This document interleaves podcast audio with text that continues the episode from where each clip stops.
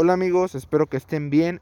Antes de que escuchen esta increíble plática con Rafael Coppola, les quisiera decir que hubo algún error en la grabación, lo cual hizo que la voz del invitado sonara un poco baja de calidad.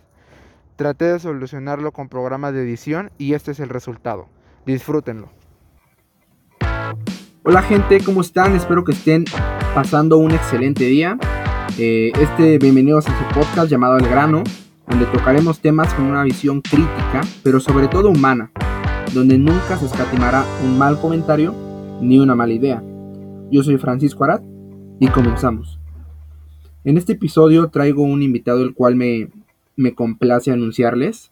Es un invitado muy importante a nivel macro y a nivel micro.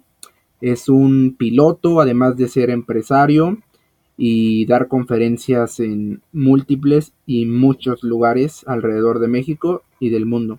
Se trata de Rafael Coppola. Rafa, buenas noches, ¿cómo estás?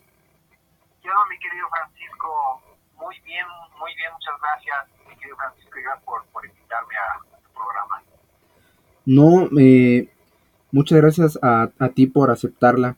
Rafa, yo me he metido mucho eh, a tu historia Debo confesarte que soy un fan de tu historia, el cómo pues ya lo irás explicando a lo largo del podcast, pero de donde iniciaste ahorita, pues donde estás y lo que estás haciendo, siguiendo tu pasión, pues es muy importante. Una breve introducción, eh, Rafa, de quién eres para que pues toda la gente tenga el, el honor de conocerte. Sí, claro, con todo gusto. Mira, de profesión soy piloto aviador, estuve como trabajando como capitán en el Aeroméxico. Eh, pero bueno, eh, tengo, soy empresario también y bueno, yo empecé como historia, como introducción, pues empecé de mis primeros trabajos en Domino's Pizza. Eh, luego me hice piloto porque tuve miedo a volar, entonces por eso soy, soy de esa profesión, me encanta la aviación. Hoy me dedico a la renta de aeronaves, helicópteros, todo en dentro de la aviación ejecutiva y además de ello, de haber sido un piloto que pasé antes de ser piloto fobia volar, pues llevo 12 años en México, soy el único piloto en toda la República Mexicana que ayuda y da conferencias a toda esta gente que le da miedo, que le da pánico a volar. Y en el ámbito de el tema de emprendimiento llevo justo dos años en las redes sociales ya como figura pública en el sentido de estar compartiendo contenido a los emprendedores precisamente por la trayectoria que yo tengo y todo que he formado algunas empresas, pues bueno, me he metido el tema de las conferencias, pero realmente, bueno, pues, pues eso es lo que he hecho aquí a lo largo de, mi vida y pues aquí estamos a la orden para seguramente platicar cosas muy interesantes que pueda inspirar a más gente para que se anime también a conseguir lo que, lo que cada uno de nosotros queramos, nuestros sueños. Sí, Rafa, pero cabe recalcar, tu historia es muy particular. Quisiera, pues, un poco más a detalle. entraste o empezaste como repartidor en Domino's Pizza. Y, pero cuéntanos, Rafa, ¿cómo es que conociste la aviación per se? ¿Y cómo es que pues tuviste ese, ese miedo a volar? Y cómo lo pudiste superar? Pues mira, vengo de familia de aviadores, o sea, mi papá es jubilado, él fue capitán también del Grupo Aeroméxico, su hermano también era piloto del gobernador de Monterrey, mi primo, mi hermano, entonces, bueno, vengo de esa familia y toda la vida para mí era lo más importante, era ser piloto. Pero por cuestiones del destino, más o menos aproximadamente a los 16 años, este, este, curiosamente, antes de eso me la vivía un 30% yo creo que me iba de pinta, en vez de entrar a la escuela, me iba a ver a, aviones al aeropuerto. Y este pues, era mi sueño ser piloto, tenía mi recámara en el techo, tenía un chorro de aviones colgados, esos es que vendían a aviones, no recuerdo la marca, Lodela o algo así, tú los armabas, los entonces tenía aviones de Aeroméxico, de Mexicana y otras aerolíneas. Entonces, realmente yo iba directo para piloto, pero por cuestiones del destino a los 16 se piso con miedo a volar. Entonces, bueno, de entrada también mi papá nos dijo, cuando ya era el tiempo de estudiar piloto, que más o menos era a los 18 años, me dijo, mira, igual a mi hermano. Ahorita de piloto no hay mucho trabajo porque está detenido, no tiene caso que en piloto. Entonces, bueno, yo me casé antes de esa, yo, yo me casé a los 21 años, entonces pasó los 18, los 19, 20, 21. Entonces me casé todavía, obviamente, no era piloto. Entonces, ya sabes, uno cuando dice, pues bueno, no tengo todavía mi carrera de piloto porque tengo miedo, entonces, pues no tengo una carrera profesional, estaba llegando a Domino's Pizza, antes yo había trabajado de, vendedor en la Chrysler, y entonces este, llegaba a Domino's a México, a mí me encantaban las motos y me fui a trabajar ahí. O sea, te vas dando cuenta como quizás una limitación mental, en vez de haber construido un negocio y no importa que no tenga una carrera, haber generado, pues me metí a ese rollo, ¿no? De las motitos, ahí estuve repartiendo pizzas, fui repartidor ahí de la tienda Lomas Verdes, luego estuve en la sucursal Las Águilas, y cuando llegó el tiempo eh, donde ya estaba abriendo la aviación, mi papá le dice a mi hermano, el más chico, oye, pues ahora sí es tiempo de estudiar para piloto. Y me dice, ah, pues órale, pues yo voy a empezar para piloto. Entonces me avisa mi hermano, le digo, uy, qué buena onda. Yo ya lo había hecho una dos años, entonces yo ya estaba casado y tenía dos hijos. En el, digo, actualmente tengo tres, pero tenía dos. Entonces le dije, este, oye, no seas gacho, pasa por mí porque me encantaría conocer la escuela, nada más. Realmente siempre, o sea, independientemente que tenía miedo a volar, siempre me han gustado los aviones, o sea, siempre me gustaba.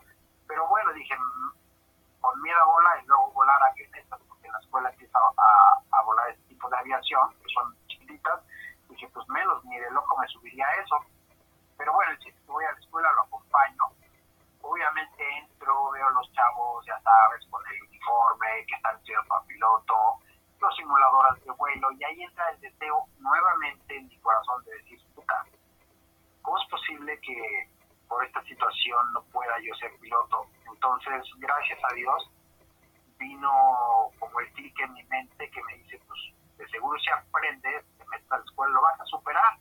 Entonces, pues le hablo con mi hermano le digo, y pues, pues este, pues sí le voy a agarrar a mi papá la palabra de que me había prometido lo de piloto cuando llegara el momento. Simplemente pues, yo me había abierto un poco a, no hacerlo. Y ya, pues simplemente al otro día tomé la decisión y al otro día ya estaba estudiando para piloto.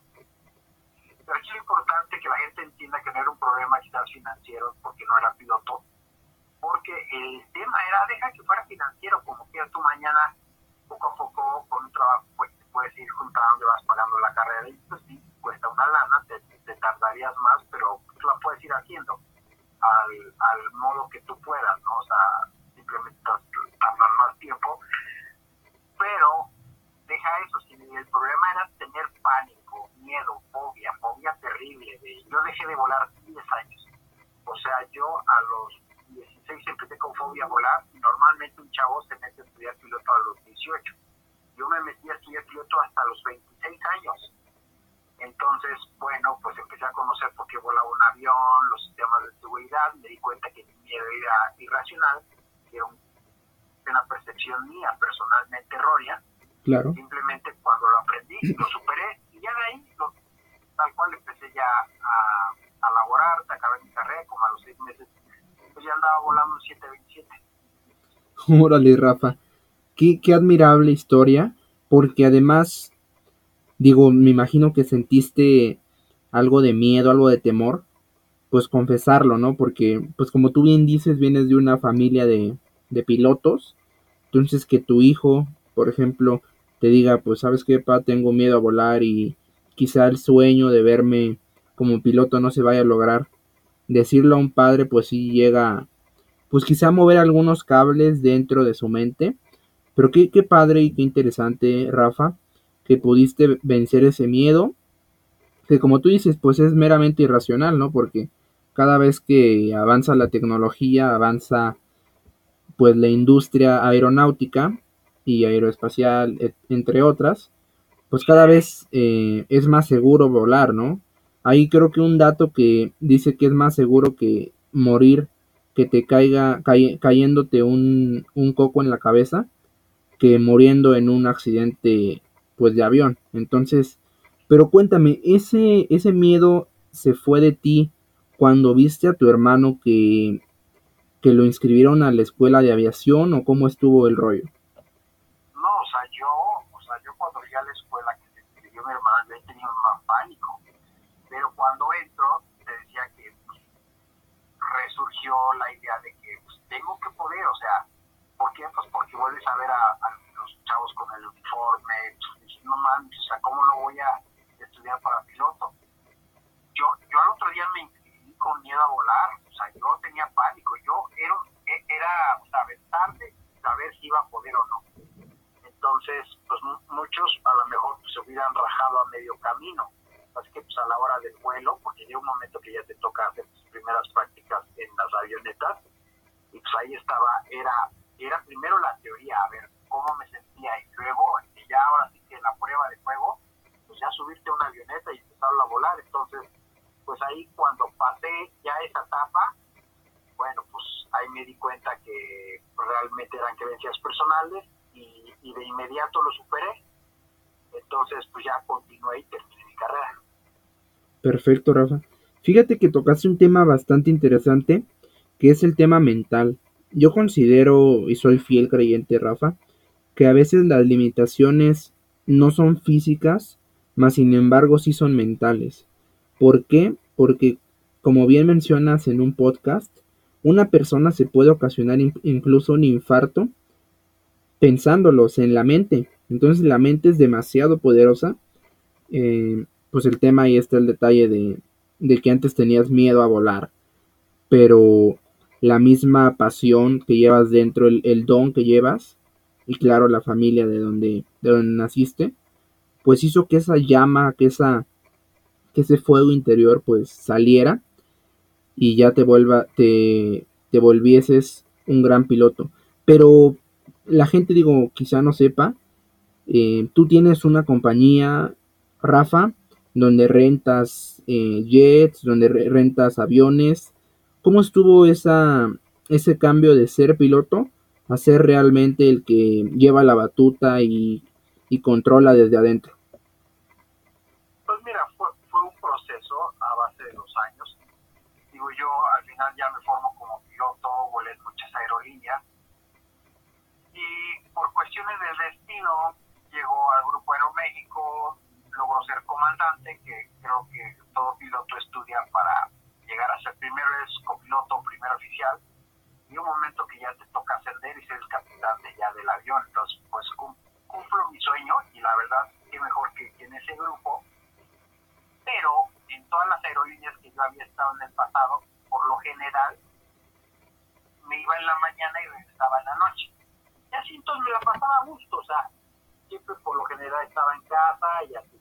Pero cuando entro a este grupo, de repente, yo estaba súper feliz porque al final estaba cumpliendo otro sueño más, ser capitán, estar en la aerolínea donde había estado mi papá, pero se va cayendo el 20 y como y empiezo a ver el esquema de vuelos, que aquí el esquema de vuelos era seis días estar fuera, y un día en México, luego me iba seis días, cinco días, y regresaba uno.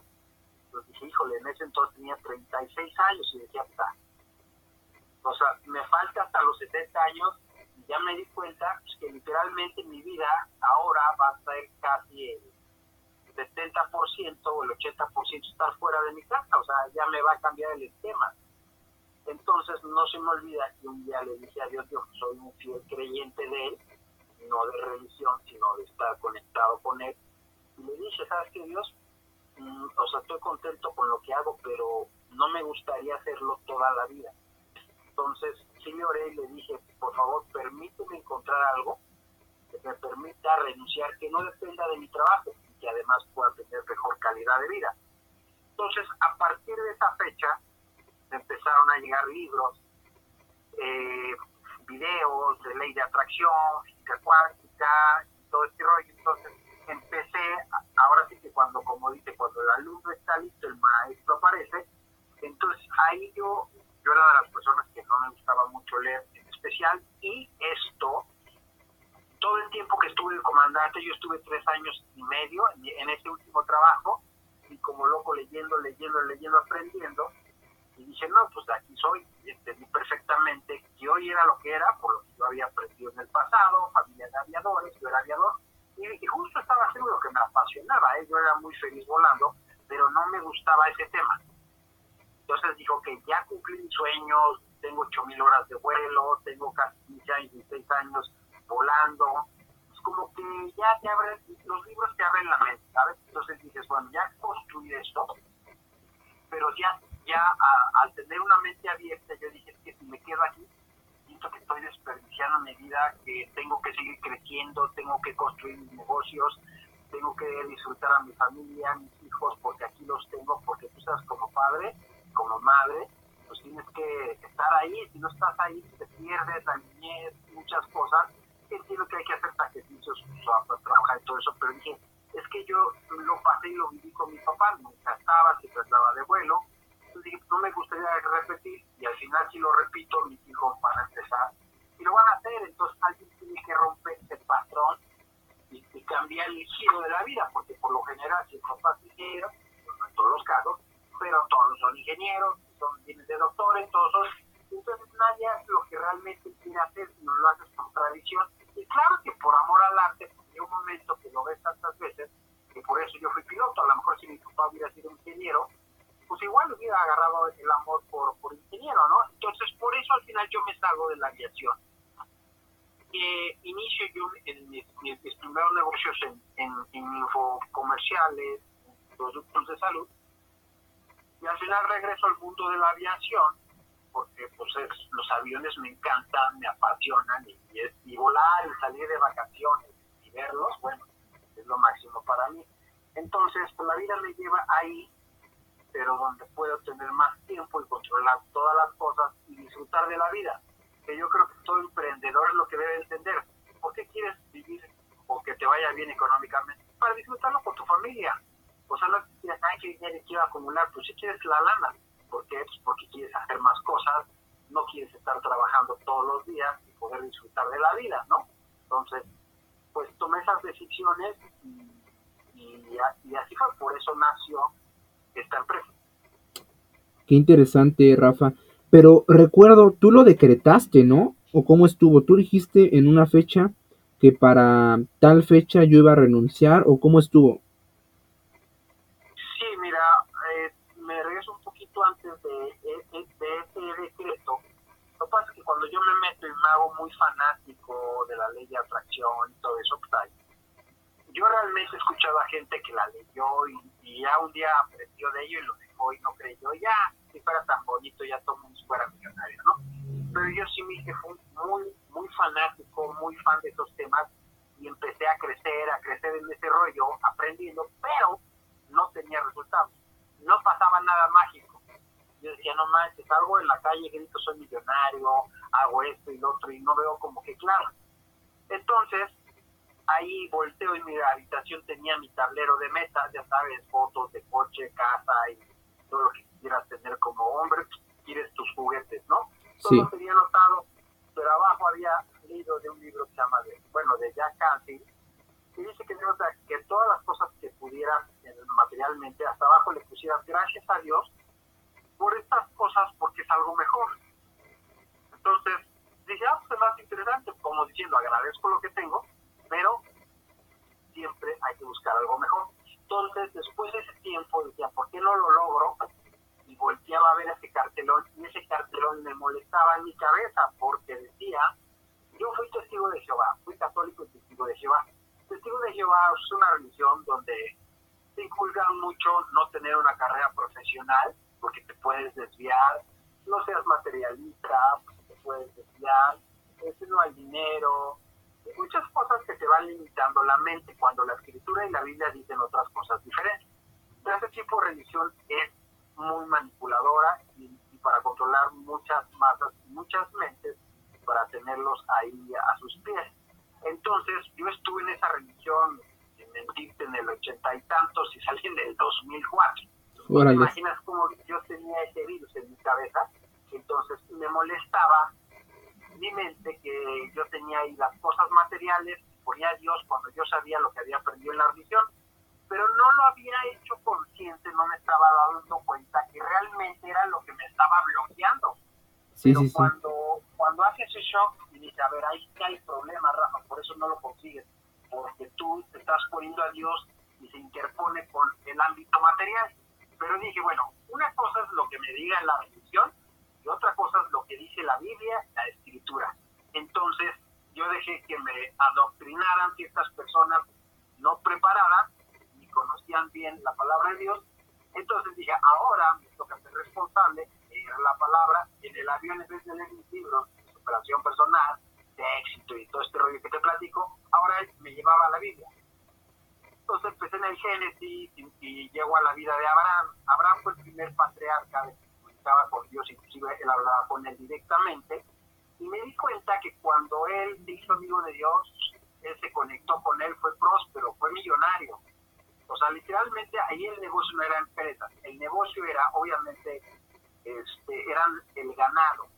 Entonces tú tenías muchas veces lo que fuera, y de repente su sobrino Lot se fue a vivir con Abraham y Dios lo separó un poco, porque ya eran, tenían tanto, se había multiplicado, era tan abundante, que le dijo a su sobrino Lot que se fuera más lejos para que no estuvieran en contacto, porque ya se mezclaba su, su, ganado con el de él.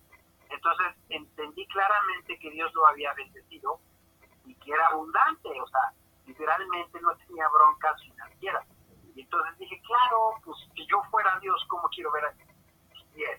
O sea, yo como ser humano, con mis errores, ¿cómo quiero ver a mis hijos? Pues que vivan bien. Entonces dije, ah, pues claro, eso es lo que quiere Dios, que yo viva bien y nunca me aparte de su camino. Entonces dije, claro, eso es lo normal. Simplemente entendí y aprendí y me manipularon y me controlaron por otro lado. Entonces ahí me quité esa falsa creencia. Entonces ahí inclusive en uno de mis vuelos, estaba yo en Mazatlán, eran como casi las 2 de la mañana, había comprendido eso de la Biblia, entonces me había comprado una camarita digital, de esas, porque antes los, celulares no, no eran tan modernos como hoy, y agarro y me grabo, ¿sabes qué? Para mí mismo. Abro mi laptop, pongo música inspiracional, me grabo en la camarita y digo, hoy es 15 de diciembre del 2008. Anuncio que me voy a retirar el 15 de diciembre del 2009. ¿Por qué? Pues porque quiero vivir una vida mejor, quiero salirme, porque he comprendido que pues, de aquí voy a seguir volando y no me voy a poder llevar a la vida a mi casa, shalala, y le puse una fecha era un compromiso, no, no era un video para, para hacer un video futuro, sino simplemente decir, me voy a grabar y tengo que hacer que esto suceda y comprometerme. Entonces, pum, lo pongo, lo grabo, lo guardo y a los seis meses era libre sin esperar. Seis meses. Wow, wow, wow, wow. Gran admiración, eh, Rafa, porque pues tú bien mencionas el tema de la abundancia. Yo, yo considero, y no me vas a dejar mentir, que para tener una abundancia financiera tienes que tener primero una abundancia en lo interior, sentirte bien contigo mismo, saber eh, quién eres, de dónde vienes y por supuesto mirar el futuro pensando a dónde vas a querer terminar, ¿no? Entonces qué bueno que tocas el tema de la abundancia, porque pues siempre mucha gente piensa que es de afuera hacia adentro, como las cosas van a llegar, pero yo considero que no, al igual que tú, todo es de dentro hacia afuera. Los, los libros, fíjate que yo igual soy admirador de, de libros de ese tema. ¿Por qué? Porque hacen despertar una voz en el interior, Rafa, que quizá nosotros por el tiempo o por las circunstancias, pues no lo habíamos visto, ¿no? Hacen hablar con nuestra alma, con nuestro interior y son esa guía que a veces nos hace falta. Entonces, qué bueno que, que pues tomaste a tiempo esa decisión, porque pues la edad y el tiempo avanza y no perdonan a nadie. Y qué genial que pues de algo que a ti te gustaba, que es indudablemente la aviación, pues lo pudiste multiversar, lo pudiste volver tuyo, teniendo pues una, una empresa ya propia. Pero cuéntanos eh, para, lo, para la audiencia, tú tienes un proyecto llamado Alas de Poder. ¿Qué es Alas de Poder para Rafael Coppola? Mira, es, es un evento, es, es, algo vivencial. Lo que pasa es que, mira, es muy importante, yo me metí mucho al tema de las conferencias, de los eventos, para poder inspirar a más emprendedores, pero dije, bueno, llego a un salón de eventos y me presento, que actualmente lo sigo haciendo, pues sí impacta la historia, la información y definitivamente aporta. Me dije, ¿cómo puedo adicionalmente, si yo tengo este negocio, cómo puedo yo potencializar una conferencia? ¿Cuál va a ser la diferencia de otros conferencistas, de otros speakers o mentores? Si ya sé, mejor los llevo al hangar, les doy una mentoría ahí, donde sea un hangar de super lujo, luego hacemos un vuelo. Eh, la aviación ejecutiva en México está en Toluca, entonces de ahí despegamos, hacemos un vuelo de 40 minutos eh, sobre esa área de Toluca, o bien pasamos por Querétaro y regresamos. No aterrizamos en ningún lado, o sea, regresamos al mismo punto a Toluca. Pero lo que yo busco es que la gente pueda estar en el avión sientan, todos nuevos volar una aerolínea comercial, pero casi nadie ha tenido la oportunidad de viajar en jet privado. Entonces yo lo utilizo como un potencializador. Por ejemplo, si alguien hoy, por ejemplo, perdió el trabajo, ganaba 20 mil pesos. La gente que está haciendo hoy en día, pues está buscando un trabajo que le deje otros otros 20 mil pesos que son sus gastos. Entonces, si tú vienes a las de poder y te subes un jet privado y estás en una mentoría, no te vas a bajar diciendo, sí voy a seguir buscando 20 mil pesos vas a querer buscar 100, 200, 300 mil o más. ¿Por qué? Porque tú vas a querer tener esta vida, la experiencia de jet privado, la mentoría en tierra, en el vuelo, en un restaurante super lujo. Somos pocas personas que estamos hablando del tema de emprendimiento, superación personal, crecimiento personal, abundancia. Pues obviamente que te va a cambiar la vida. Tu primera experiencia en jet privado lo puede, o sea, esa experiencia se te queda como una impronta en tu mente y jamás la vas a olvidar, jamás.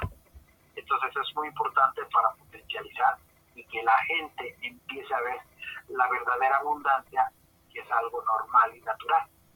Entonces por eso nació Alas de Poder, para que la gente encuentre sus alas y que tengan ese poder, porque mucha gente no cree que es merecedor de abundante, no cree merecedor de de, superarse porque cree que eso es lo que le tocó, que lo tocó todo vivir, que no tiene una carrera, que no tiene cómo hacer negocio, y eso lo acepta como una realidad.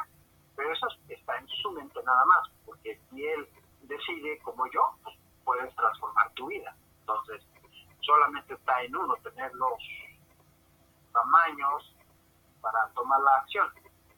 Y eso es lo que falla, que la gente no tiene, como dicen por ahí, los huevos yo voy y lo voy a hacer, nada más por puro gusto. La gente tiene miedo de hacerlo y por eso se queda haciendo más de lo mismo. Piensas igual, vas a tener lo mismo, entonces tienes que cambiar tu mentalidad para que lleguen nuevas cosas. Entonces, realmente por eso nace Alas de Poder y prácticamente estamos cumpliendo este mes de diciembre año y medio con ese. Wow, ya año y medio. Me imagino que para, pues para ti que eres el host, pues se te ha pasado demasiado rápido, ¿no? Dicen que cuando algo lo disfrutas se, pasa de volada. Y fíjate que está muy interesante la metodología que tú tomaste, porque la pongo un poco más eh, en otro ejemplo, ¿no? Hay mucha gente que cuando va a comprar un coche, pues se mete en el coche, eh, quiere sentir esa sensación de que pues es suyo, ¿no? ¿Por qué?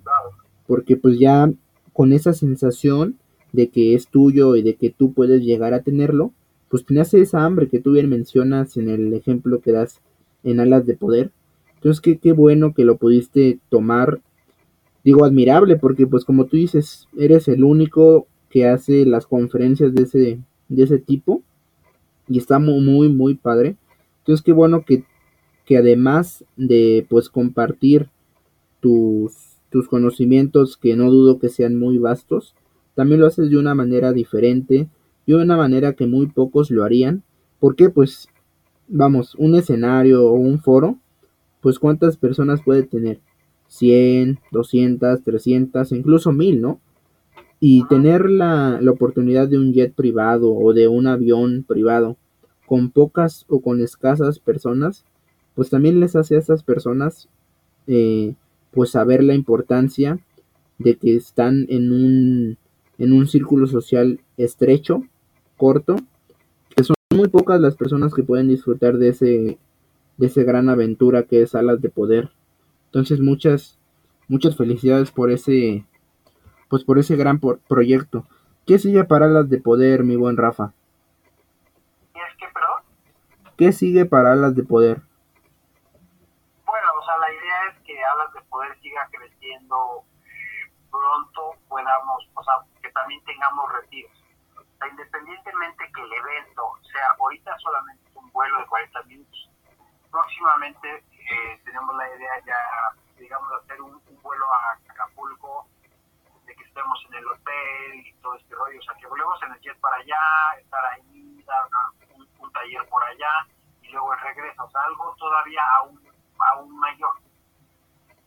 Entonces, este, el chiste es irlo escalando más, pues obviamente tiene otros costos porque la operación es más cara y todo, pero, pero tiene que ir creciendo. Entonces, la idea es tener ya rutas y poder estar, pues disfrutar algunos días por allá juntos como, como, un retiro. Ah, ok. Perfecto, Rafa. Eh, unos tips, digo, es, es de, de la conciencia de todos y del saber de todos, que no solo la cultura mexicana, sino todas las culturas, tenemos o llegamos a procrastinar, ¿no? dejar las cosas para después, eh, quizá quitarles la importancia, entre otras cosas. Un tip, eh, Rafa, que nos puedas dar para no procrastinar y para llegar a la acción. Simplemente primero, la gente tiene que tener un plan, o sea, un plan de acción. O sea, un plan de acción en lo que quieras tú financieramente, tu casa, tu familia, tus coches, la parte espiritual pero un plan para, para accionar, tienes que tener un juez en el, como dicen allá atrás, un que explote. No, la gente no se va a mover. Tienes que tener un detonador. Entonces simplemente tienes que escuchar en tu mente las campanadas que te dicen, hazlo. O sea, lo tienes que hacer.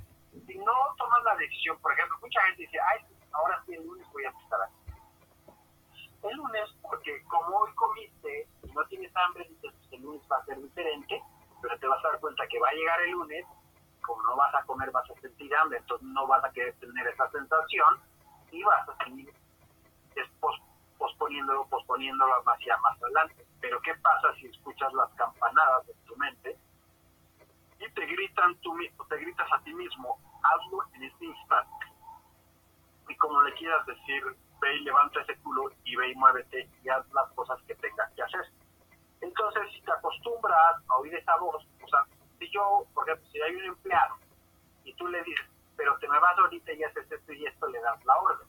Pero tú como ser humano, pues no hay ningún jefe ni nadie que te diga, emprende, haz una dieta, pues tú eres el propio jefe de, tu propia vida. Me vale, ya tengo mi trabajo, no tengo prisa, nunca voy a hacer nada y lo voy a dejar pasar y pasar.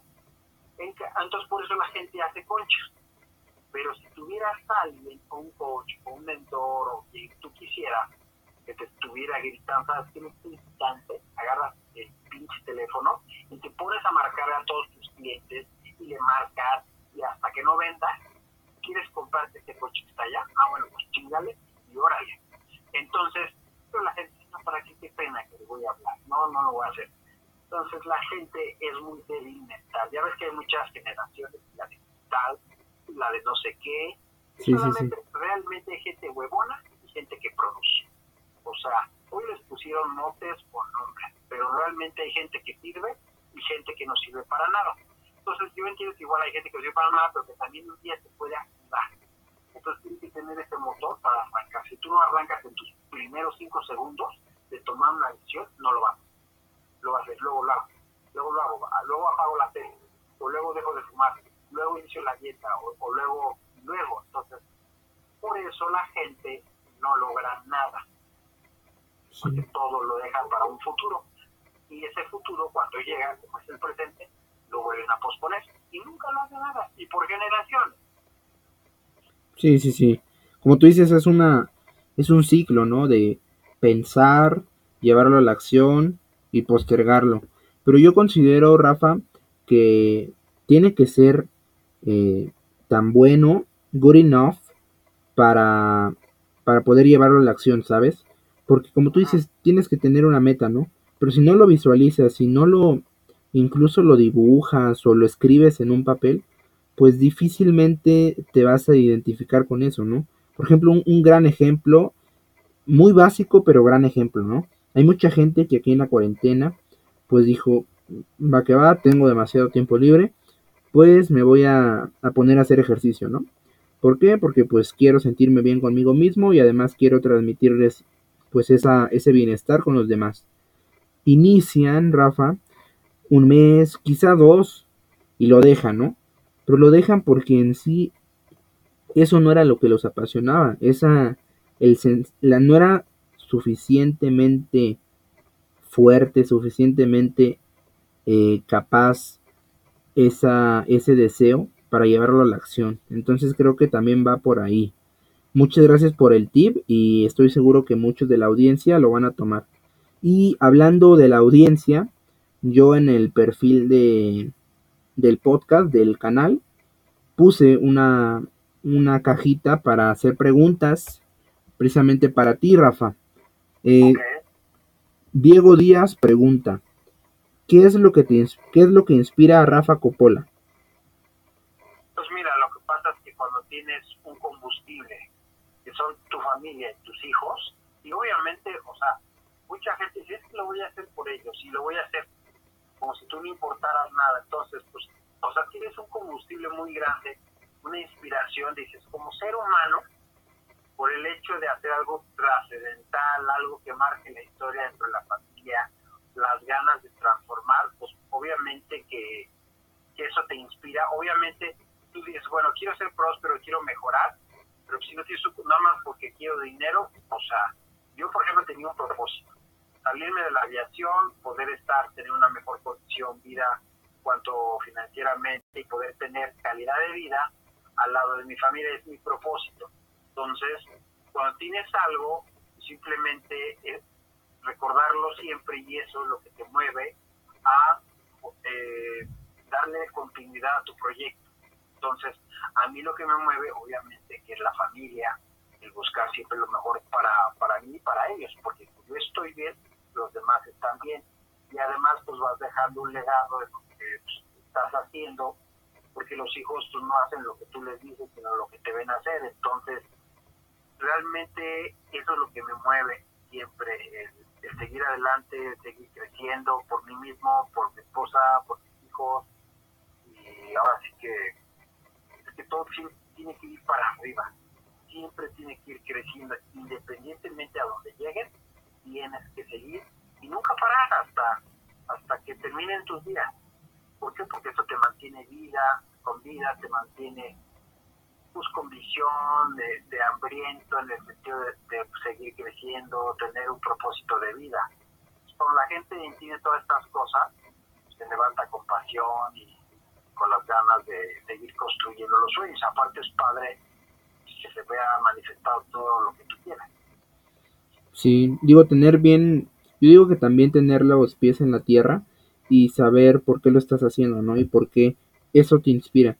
Yo luego lo que hago es, por ejemplo, preguntarme para qué, ¿no? Muchos para qué, para qué hago esto, para qué hago esto, para qué, para qué, para qué. Y después de tanto para qué, de tanta cuestionamiento, quizás introspección, pues llego al resultado final, ¿no? A lo que realmente como persona, como yo, Francisco Arat, me inspira. Y qué bueno que esas bases, Rafa, pues sea tu familia, sea el bienestar intrapersonal. Entonces eso está muy, muy padre. Otra pregunta aquí de la audiencia es de Grecia Alcázar. Grecia Alcázar pregunta, ¿cuál ha sido tu experiencia más complicada como piloto y en cuestión personal? Pues como piloto, bueno, yo creo que primero, o sea, lo más complicado es tener miedo a volar y querer ser piloto. O sea, yo creo que un, un pasajero de entrada, o sea, imagínate yo tanto ahí dando conferencia a la gente que tiene a volar, la gente ha tenido gente que lleva 35 años por el miedo a volar, lleva que nunca ha hecho, nunca se volvió a subir a un avión. Entonces, para mí lo más difícil que pudo haber sido es pasar de la transición de ser una persona común y corriente teniendo un, una fobia, un miedo tremendo, a subirte a un avión. Yo creo que ese es el gran reto que pasé. Ya una vez que lo superé, todo fue llegando a su momento, capitán, vuelos. En general, la verdad es que la aviación eh, comercial es muy segura. Realmente, gracias a Dios, todo muy bien, todo muy tranquilo. Es más, cuando pude leer más, cuando estaba volando. Entonces, yo te llamaría el mayor reto es cuando, cuando superé la fobia. Y en mi vida ya particular de lo que me preguntabas ahora en el aspecto empresario, también un día llegó un momento que me había renunciado a mi trabajo, tenía un negocio de infoproductos y después de la ley Cofepris cambió varias cosas, tuvimos que sacar los productos de la televisión y pues dejamos de tener ingresos durante un tiempo, entonces pues fue un reto porque ahí era una toma de decisión o regresar al pasado a volar aviones o aguantar la situación que se estaba viviendo y salir adelante. Entonces, pues de ahí aprendí a que yo era una persona y que simplemente si hoy no tenía ingresos, lo que iba a hacer es nuevamente generarlos, porque pues no que Slim pierde su fortuna y mañana quiere regresar de empleado, ¿no? Pues ya tienes un contexto, una información mental que simplemente lo vas a hacer nuevamente y además vas a crecer. Entonces ahí es donde experimenté nada más estar en, en haber estado en un solo nicho, cuando las cosas cambiaron, pues me di cuenta que ahí me quedé pues sin ingresos, ¿no? Por haber estado solo negocio. Entonces, de ahí aprendí, superé esa situación gracias a Dios y empecé en otra rama de negocios. Ok, ok. Sí, yo digo que, pues sí, el temor de la incertidumbre, ¿no? Porque pues tú como bien dices, Rafa, pasaste de un lado de la moneda al otro, ¿no? De ser el, el aviador, por así decirlo, el piloto, a ser la persona que, que, que tiene o es dueño del material, dueño de los aviones.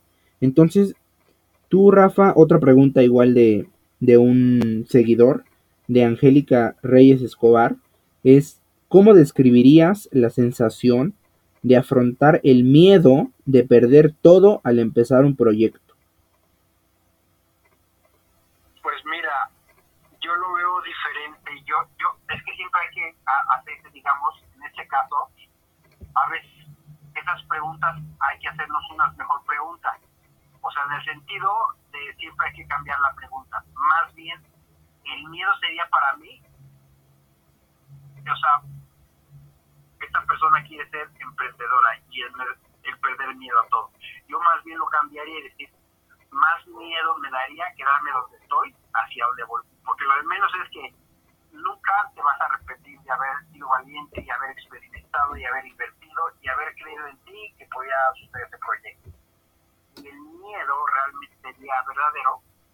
El perder es seguir siendo quizás, quizás en mi caso personal, o en el caso de esta chica que a lo mejor pues va a invertir, pues el miedo sería más bien quedarse donde está y no haber hecho nada. Ese es el verdadero miedo. Entonces, la verdad es que la gente no, o sea, con todo dinero, yo estoy convencido como todos, oye, le voy a meter tanto en este negocio, pues obviamente que existe el temor, que no funcione, pero así es en la vida, uno tiene que realmente analizar el negocio y arriesgar, porque si no tú no sabes, o sea, por ejemplo, pues ya ganaste dinero en un negocio, le metes a un no funcionó, pues bueno, pero ese dinero lo conseguiste haciendo un negocio. Entonces eh, vuelves a recuperarte y haces otro intento. Y cuando ya ahora pierdes dos, pero en el tercero ganas, con ese que ganaste recuperas todo lo perdido y además creces. Entonces la gente nada más está viendo el dolor del momento, pero no sabe lo que puede venir hacia adelante. Entonces, el, el verdadero miedo es quedarte para, para Sí. Además también yo considero que el, que el que la convicción de que algo se logre tiene que ser mucho más grande, mucho más fuerte que el, que el miedo per se, ¿no? O sea, hay veces que nosotros glorificamos tanto el miedo y nos cubrimos o nos o es nuestra excusa principal, ¿sabes? Por ejemplo, tú como piloto hubieras puesto quizá ese ese el factor de miedo a volar como una excusa y jamás lo hubieras intentado, ¿no? Igual mucha gente que nos esté escuchando quizá tiene un proyecto en mente, tiene algo que pues quizá ella diga, no, pues esto sí va a pasar o yo quiero que pase porque me gusta, pero el miedo los detiene incluso, inclusive a empezar, ¿no? Yo te platico en lo particular, Rafa, y lo he platicado igual en, en varios podcasts. Yo tuve la idea del podcast como tres meses en mi cabeza, te lo juro, como tres meses de noche estaba. Debería de iniciar un podcast, debería de iniciar un podcast. Me gustaría transmitir lo que, lo que yo sé o lo que yo he vivido a los demás. Me gustaría, me gustaría, pero ese me gustaría no salía de ahí, no salía del me gustaría y de la de la posibilidad, ¿no? Entonces ya cuando tú dices, ¿sabes qué? Para tal fecha ya voy a tener que sacar un capítulo de lo que sea, pero ya lo voy a tener que sacar y tengo que empezar a producir porque si no el tiempo se va, ¿no? O sea, como tú bien dices, si tú como piloto, como padre de familia, hubieras postergado a causa del miedo, pues tus convicciones y tu carrera como emprendedor, pues no estarías donde estás ahorita, gracias a Dios. Entonces, muchas gracias por ese, por ese consejo. Otro gran amigo, muy, muy cercano, Diego Fuentes, pregunta, ¿qué es lo más padre de volar? Digo, ya aquí nos vamos un poco más a lo general, pero a ti, Rafa, ¿qué es lo que más te gusta? En el caso, por ejemplo, como piloto, lo más padre es aterrizar el avión. El despegue es padre, el vuelo, pues ya tranquilo, te puedes aburrir un poco. Lo que tú quieres ya es iniciar el descenso para irlo a aproximar y tú llevarlo y, aterrizar tu avión en el destino final. Lo más increíble para todo piloto, ese en general, eh, en todo piloto, lo más increíble y lo que más queremos hacer es poder aterrizar el avión. Wow. Sí, porque digo, eh, además yo considero que también eh, la parte de de salir, de empezar el vuelo también ha de ser padre porque pues se siente como el movimiento del avión y todo, ¿no? Pero qué padre que... ¿Y a ti no te ha costado, Rafa, al principio, pues esos descensos? Este, no. Bueno, al principio cuando estás nuevecito y que acabas de hacer la carrera y todo eso, pues sí te come el tiempo, te gana, no tienes la experiencia, tienes que planear bien pero rápido, en un mes, dos meses ya te acostumbras muy bien, pero es que una cosa es estudiar para piloto y otra cosa ya es tener un adiestramiento ya de un jet grande, los tiempos que debes de planear tu vuelo, tu descenso, tu, tu aproximación, técnica de vuelo y velocidades, restricciones, de repente se te juntan, pero pues como todo, igual como un coche, pues, le agarras la práctica y ya lo haces solito, ¿no? Pero pero, pero sí, a gente que le gusta, la verdad es que es algo increíble. Sí, y más que nada porque pues más gente y más gente eh, pues quiere ser piloto aviador, ¿no? Yo en mi prepa me acuerdo que dos, que tres amigos decían yo quiero ser piloto aviador, pero quizá hay veces que, bueno, se, se sabe que la carrera de piloto aviador en ocasiones pues sí es muy demandante, además de, de cara en ocasiones. ¿Qué le dirías a todas esas personas que pues quieren empezar en la carrera de piloto aviador, pero quizá la cuestión económica o quizá el saber que es una carrera algo difícil, ¿qué le dirías para pues decirle, sabes qué? Si te gusta, hazlo. Pues lo que pasa es que, mira, la carrera de piloto vale un de pesos.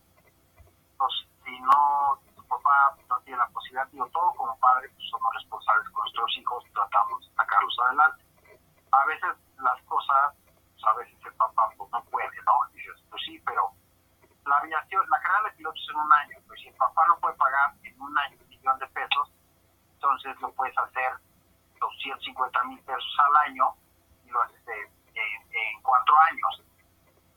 Si no es posible de plano, tienes tiempo, pues obviamente pues agarras una chamba, lo que sea, empiezas a generar dinero y aunque te tardes, o sea, tú puedes ir pagando poco a poco y aunque tarden los años que tengan que pasar, pero lo importante es iniciarla, porque tarde o temprano los años van a pasar.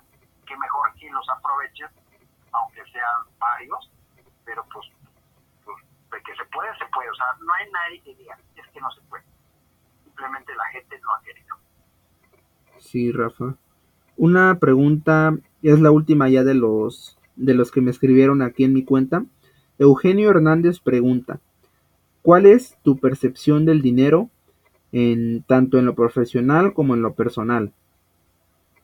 Pues mira, mi percepción del dinero es, es una herramienta, es una bendición, pues que te permite hacer todo. O sea, que es algo literalmente, yo creo que todos los padres de familia todo el tiempo están preocupados por el dinero.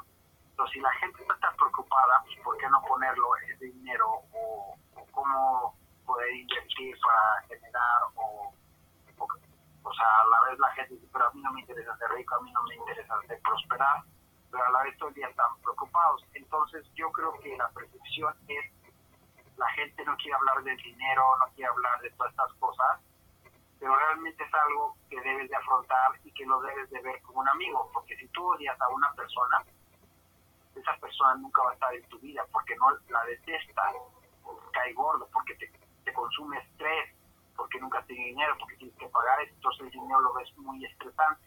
Pues, ¿qué pasa? Que nunca lo vas a tener. Entonces tienes que verlo como un apalancamiento, como tu aliado, de algo que pueda servirte para ti, para precisamente poder tener tiempo y poder dar, obviamente, como todo padre o todo ser humano, tú deseas darle lo mejor posible a su familia. Entonces la gente lo que tiene que ver es como un amigo y como que es una bendición. Y es una herramienta muy, muy, o sea, es indispensable. Antes de que tú nazcas, tu papá necesitó dinero para hospital, para pañales y para todo. Entonces, yo creo que es de las, yo lo llamaría como de las cosas más importantes que hay en la vida. Pero Sí. muy importante, hay gente que dice, ah, yo voy a ser feliz, o sea, rico cuando tenga esto, cuando tenga, no, o sea, tú debes ser feliz con o sin, eso es lo más importante. Tu felicidad no, no debe depender si tienes una carrera, si tienes novio, si tienes el carro de tus sueños, si tienes una moto, si eres piloto y ese día vas. O sea, definitivamente cuando llegues ahí te va a dar mucha felicidad, bienestar y, todo. Pero la felicidad también debe ser el camino. Y adicionalmente, entender que cuando ganas más, pues te hace muy feliz, o sea, tu intensidad sube. Entonces, o sea, literalmente a la gente que está amargada y que no cree que da felicidad, tú agarras, le das un millón de pesos, los haces los más felices del momento. Entonces, hay que entender que es algo por lo cual todo el mundo anda en su coche, anda yendo a trabajar por dinero. Entonces, la verdad es que es primordial. Tú, o sea, si la gente, si todos tuviéramos dinero, no, no, no verías nadie que se va a la oficina a trabajar. Pues obviamente la gente va a trabajar porque necesita dinero para pagar sus cuentas. Qué mejor que lo hagan en lo que les apasiona. Pero de verdad, toda la gente que es huevona y todo lo que tú quieras, al final tiene que ir a trabajar aunque no le guste porque quiere dinero para poder vivir. Entonces, eh, es, está diciendo que o sea, literalmente el, dinero mueve el mundo. Todo el mundo de arriba para abajo, en oficinas y haciendo cosas con tal de tener la napa para vivir, porque pues, es una gasolina que necesita tu familia. Entonces, tienes que verlo como algo esencial, lo necesitas en tu vida, algo primordial. Sí, eh, sí, yo digo igual que, que tú, Rafa. Yo considero que muchas personas ven como el objetivo final el dinero per se, ¿sabes? Cuando piensan que el dinero les va a solucionar todo, ¿no? Tanto la felicidad, tanto el bienestar, tanto ponle los adjetivos que tú quieras ponerle. Entonces, cambiar la perspectiva que tú bien mencionas, que pues en, en conclusiones, pues todo es mental, ¿no? O sea, todo lo de tu inicio en el miedo a volar, todo lo de las personas que les da miedo iniciar un proyecto, las personas que le dan miedo el dinero, pues es mera percepción y mera, mera mentalidad. Entonces, pues esas ya son todas las preguntas del día de hoy. Agradezco a todos los que pues tuvieron la confianza de, de poner sus, sus preguntas y aquí estuvo el gran, gran Rafa para, para responderlas. Y yo, Rafa, te quisiera despedir con palabras de Henry Ford. Henry Ford menciona que cuando todo parece estar en tu contra, recuerda que un avión despega contra el viento y no con él.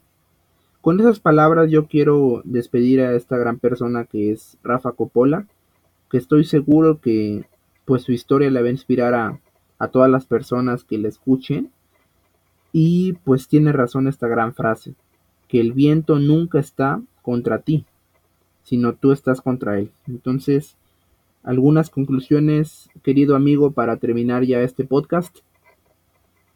Pues sí, que seguramente mucha gente lo está diciendo y sabe, pues a lo mejor fue muy fácil para él. Yo ni siquiera creo en mí, ya tuve un papá que quizás me apoyó con la carrera, yo no creo en mí, yo no soy merecedor, porque mucha gente quisiera tener muchas cosas, pero no se sienten merecedores de tenerlo. Cabeza les dice, sí, voy a tener una casa, pero su corazón dice, no, no lo vas a tener por, porque no tienes preparación, porque no eres nadie en la vida. Pero es una percepción muy errónea. Pero ¿qué pasaría? Siempre le digo al emprendedor, a ver, ahora imagínate qué percepción tuvieras tú en tu propia vida. Si mañana te enteras que eres hijo de Boris Yeltsin o de Donald Trump o cualquier presidente, pues automáticamente voy a creer en mí mismo, porque soy el hijo del presidente, las puertas se me van a abrir donde yo quiera y le voy a pedir ayuda y obviamente como él es próspero, automáticamente como su hijo soy próspero. Pero la gente obviamente no es hijo de ningún presidente, sino es hijo de aquel que hizo el universo. Entonces cuando tú te das cuenta que eres un hijo de Dios y que Dios es creador, que Dios es abundante, y tú como su hijo lo que te toca es crear y ser abundante. Entonces, cuando veas la gente que le da miedo y le da ansiedad y que no se siente merecedor, simplemente en una noche estrellada puedes ver la luna, las estrellas y darte cuenta que hizo esos planetas que están allá en el espacio volando, lo hizo tu papá. Pues ahí, ahí, ahí te vas a convencer que tienes que luchar y que tienes que hacer todo por ser un grande, porque eres un hijo de Dios. Nada más con eso, no hay otra. La gente no lo ha visto, pero es una realidad eres hijo del creador del universo el material del cual estamos hechos como seres humanos a base de electrones, de protones y todo este rollo que habla mucho la física cuántica, es el mismo material que están hechos las estrellas. Entonces, tenemos todo, todo para triunfar, solamente falta tomar la decisión. Sí, sí, Rafa, estoy, estoy de acuerdo contigo. En todas y en cada una de las, de las frases, de las oraciones, que dijiste el día de hoy. De mi parte, Rafa, eh, agradecer la invitación. Gracias que te diste el tiempo de poder compartir no solo conmigo, sino con toda la audiencia, pues tu trayectoria, lo que has aprendido durante largos años, porque claro que son largos y grandes años. Comenzaste por ahí del, pues a inicios del 2000 y ya estamos ya en el 2020, entonces sí ha sido una trayectoria bastante grande, bastante pues de aplaudir. Entonces de mi parte, muchas gracias. Esperemos si se puede en otra, en otra ocasión, perdón, eh, tocar de otros temas, ¿no? Un poco más terrenales, un poco más banales, eh, con toda la audiencia. Eh, muchas gracias, Rafa. De qué, con mucho gusto, un placer, un placer y un saludo para toda tu gente y pues mucho éxito y mejores deseos como siempre. Muchas gracias, Rafa. ¿Y por dónde te pueden seguir todos los que nos están escuchando? Tus redes sociales. Ya me comentabas que pues estás creciendo bastante en ellas. Sí, mira, mi Instagram es Rafael Coppola, Coppola, por doble de papá. Y le pones un 7 al final, un número 7, tal cual, número 7. Para Rafael Coppola y un 7. Y todas las demás redes sociales TikTok, YouTube, Facebook, como Rafael Coppola. Ah, ok, perfecto. Sí, para que todos los que nos estén escuchando pues vayan a ver su contenido, vayan a ver lo que hace, vayan a ver cómo inspira a los demás y así de su fuerza y de su de su convicción interior, de su abundancia interior, pues puedan encontrar la suya o estén en búsqueda de la suya. De mi parte ha sido todo, Rafa. Muchas gracias por nuevamente por la invitación y estamos en contacto. De qué, al contrario, y para, que la, y para las personas, o sea, yo siempre les digo, para la gente que quiere más, ahí está todo mi contenido, videos largos en YouTube, ahí están, en Facebook, en todo, TikTok, videos cortos, inspiracionales, lo que sea. Pero la gente que quiere más, todos los meses tengo conferencias. Siempre tengo mentorías personales por Skype, eventos de hablar de poder. Entonces, para la gente que no quiere gastar, ahí están mis contenidos gratuitos en todas las redes. Entonces, no hay pretexto, que la gente no pueda consumir toda esta información muy valiosa. Te agradezco mucho la invitación, te mando un fuerte abrazo y encantado de haber podido platicar contigo, mi querido Francisco. Sí, muchas gracias, el placer es mío. Y bueno, con este gran cierre, con esta gran inspiración y por supuesto con estos grandes aprendizajes, es como terminamos este capítulo. Este capítulo lleno de emociones, lleno de sentimientos y lleno de personas que han cambiado su vida con el simple hecho de cambiar su mentalidad. Esto fue el grano, queridos compañeros, y hasta la próxima.